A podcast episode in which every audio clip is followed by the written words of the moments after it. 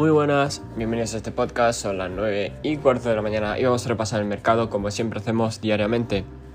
Bueno, empezamos con Bitcoin como siempre, las criptos primero. Eh, bueno, eh, teníamos esa línea de tendencia que se podía trazar desde los máximos eh, y justamente ha rechazado y está rechazando y, ahora de una manera mucho más clara, ¿vale?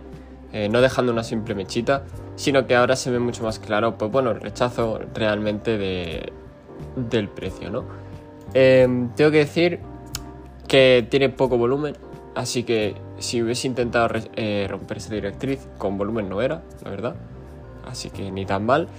Eh, zonas de rechazo, pues bueno, mm, ¿dónde podría caer? Pues evidentemente yo creo que ya podría ir directamente a la zona de los 25.300, 25.200 en caso de que, bueno, pues pierda esos 26, el mínimo anterior que era los 26.300, ¿vale? Vamos a ver cómo evoluciona. Por ahora no tiene buena pinta, las, cosas como son. Eh, es increíble cómo es fácil en términos de intentar liquidar a, los retails, pues que se siga respetando esa línea de tendencia, ¿vale? Eh, luego vamos a pasar al... Bueno, evidentemente el resto de las criptos están en negativo debido a esta caída tenemos de entre el 0 hasta el 3%, 5% algunas. Eh, no veo más caídas aparte de eso, es decir, no veo ninguna excepción. Al menos de las que tengo aquí, probablemente de otras a lo mejor sí que han caído más.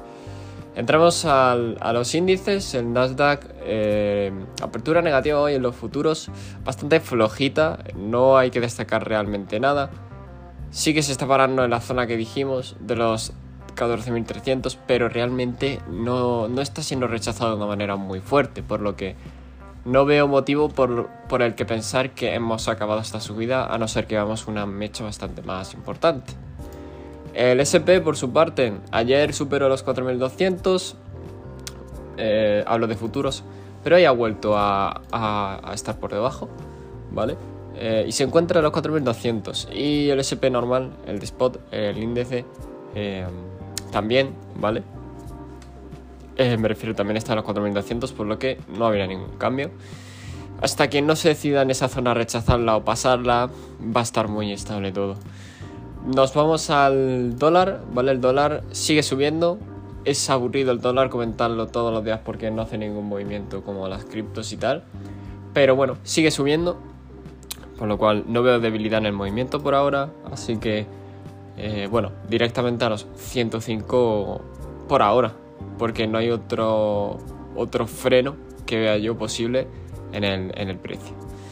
Vale, por último el oro, ¿vale? Vamos a ver el oro. Em, bueno, lo estamos diciendo que lo hizo bastante mal, eh, porque estaba perdiendo la zona, pero esa zona rebotó, la zona me refiero a la zona de los 1940, eh, 50, rebotó con una fecha enorme ayer, tipo dejando una mecha muy fea, o sea, muy bonita en términos de rebote. Y vamos a ver si eso le salva realmente porque ha vuelto a una zona de equilibrio bastante buena. Hizo un retesteo eh, y, realmente ahí se quedó. Así que vamos a ver porque podría darse oportunidad de más rebote al alza y que no pierda las zonas donde está. Y nada más, no me enrollo más. Recordad, este podcast no es consejo de inversión ni nada de ello y nos vemos en el siguiente.